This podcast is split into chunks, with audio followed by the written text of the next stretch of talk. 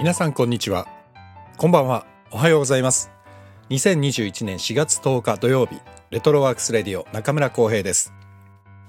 この番組は私演出家中村光平が舞台や映画音楽などエンターテインメントの話題を中心に日々思っていること学びや気づきなどエンタメ以外の情報も微妙に混ぜつつお送りしている番組です。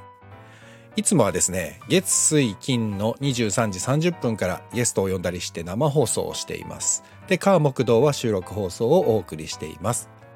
ただ、たまに火木道でもゲストの方が来られる日は生放送になったりする日もあります。ということで本日は土曜日なので収録放送です。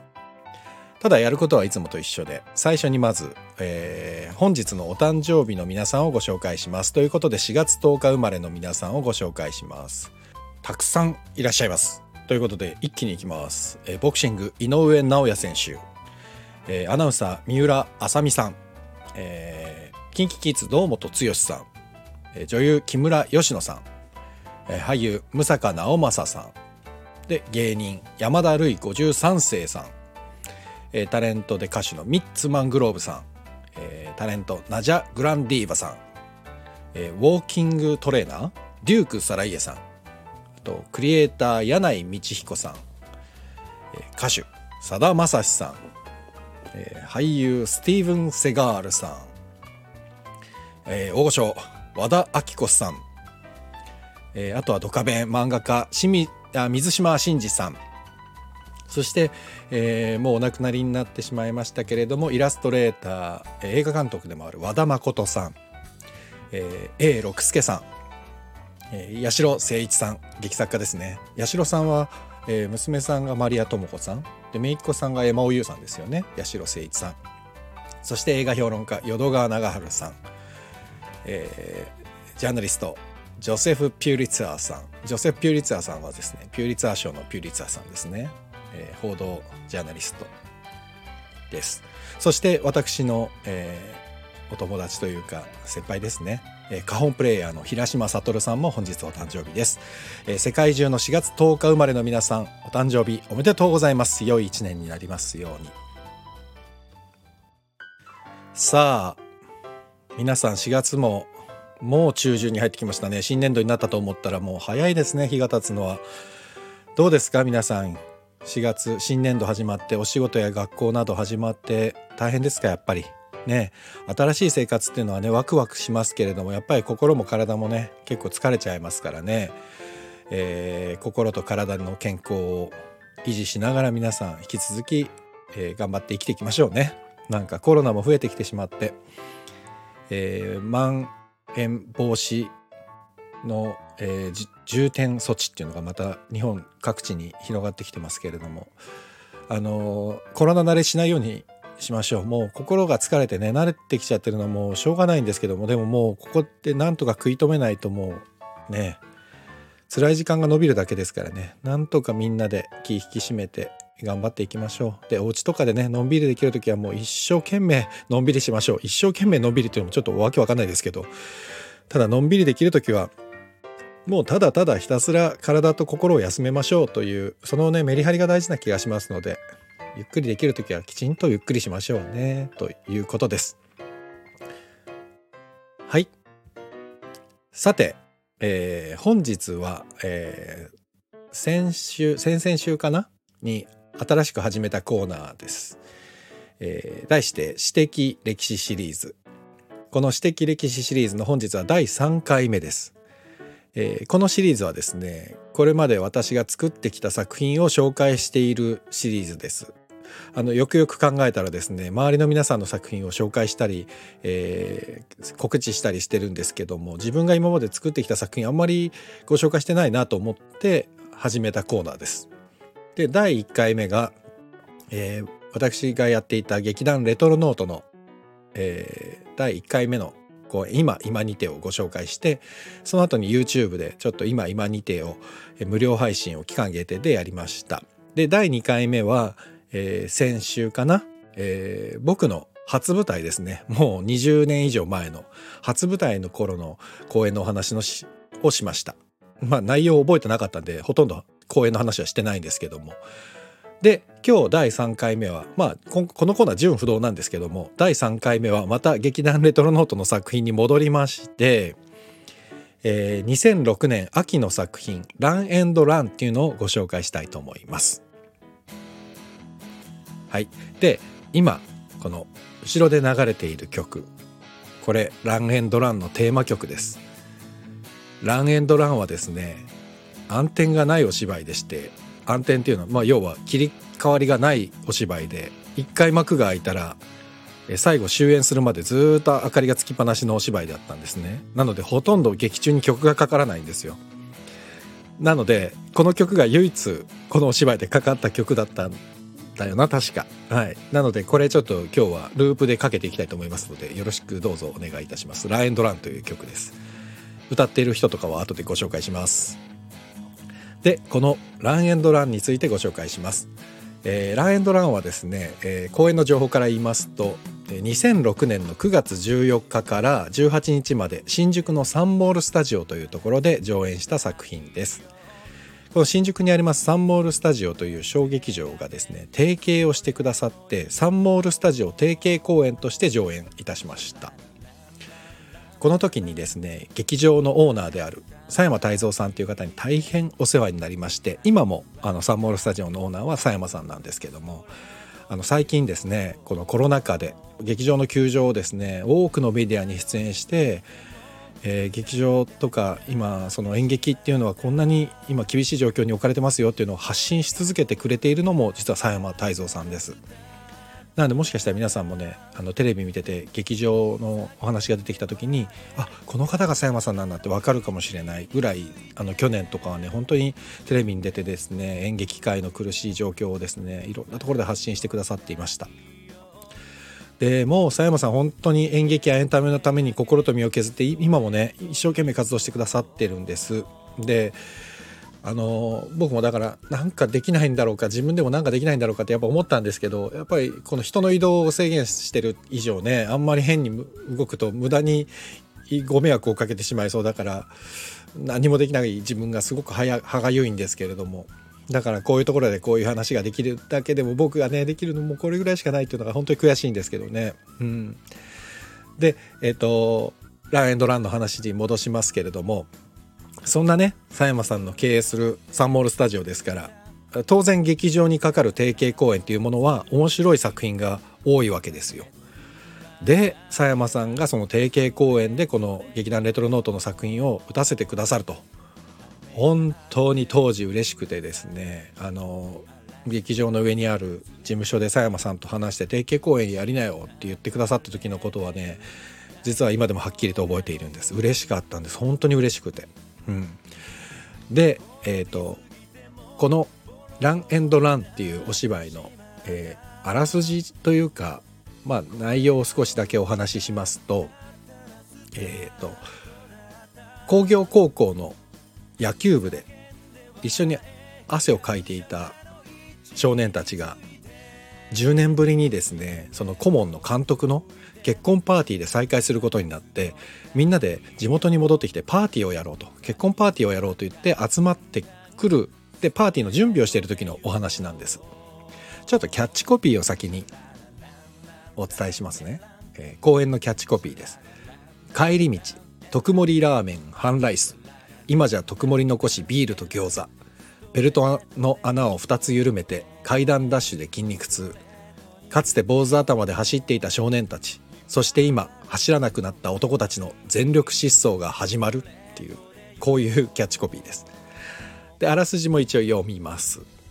沢渡工業高校野球部で一緒に声出し汗かき走っていた坊主頭たちが10年ぶりに監督の結婚パーティーで再会となりました。工場で働く者教師になった者そしてプロ野球選手になった者それぞれが真面目に不真面目に生きております。隠したい隠されたい言いたい言いたくない見え張りたい吐き出したい走りたい走れない。再会にはそれぞれの思いを抱え会話のキャッチボールを取りこぼしかつての坊主頭たちは思わぬ方向へ走り出すのです。っていうこれがあらすじで当時、えー、チラシとかに載ってたあらすじなんですけども。まあこういう話です。でさっきも言ったんですけど暗転っていうのが一度もなくてですね。えーと、出演者は一度舞台に上がったらほぼはけることなく最初から最後まで全員がいるっていう一幕芝居というやつです。なんでお客様もですねお芝居見始めたら、えー、終演する90分1時間だから 100, 分か。100分間ずっとお芝居見続けることになるんですけども。内容をですねもう少し掘り下げてお話しするとですねえまあまああの野球部のメンバーが大体10年だから20代後半になってみんなで監督のパーティーに集まってっていうお話だっていうのはさっき言ったんですけど要は高校生の時と今10年経って社会に飛び出した後のみんなの生活というのは明らかにやっぱり違うわけでえー、まあ、工場で働いている人とか教師になった人とか、まあ、プロ野球選手として働いている人とかっていうふうにいろんな立場が変わったわけですよね10年経ってその人たちがみんな集まってお互いの近況だったりをですね素直に話すというよりもどっちかというと探り合いながら自分どうなんだろうかとかっていうのでちょっと抱えながらみんなが話しているっていうのがこのお芝居の中でずっとやり取りされていることなんです。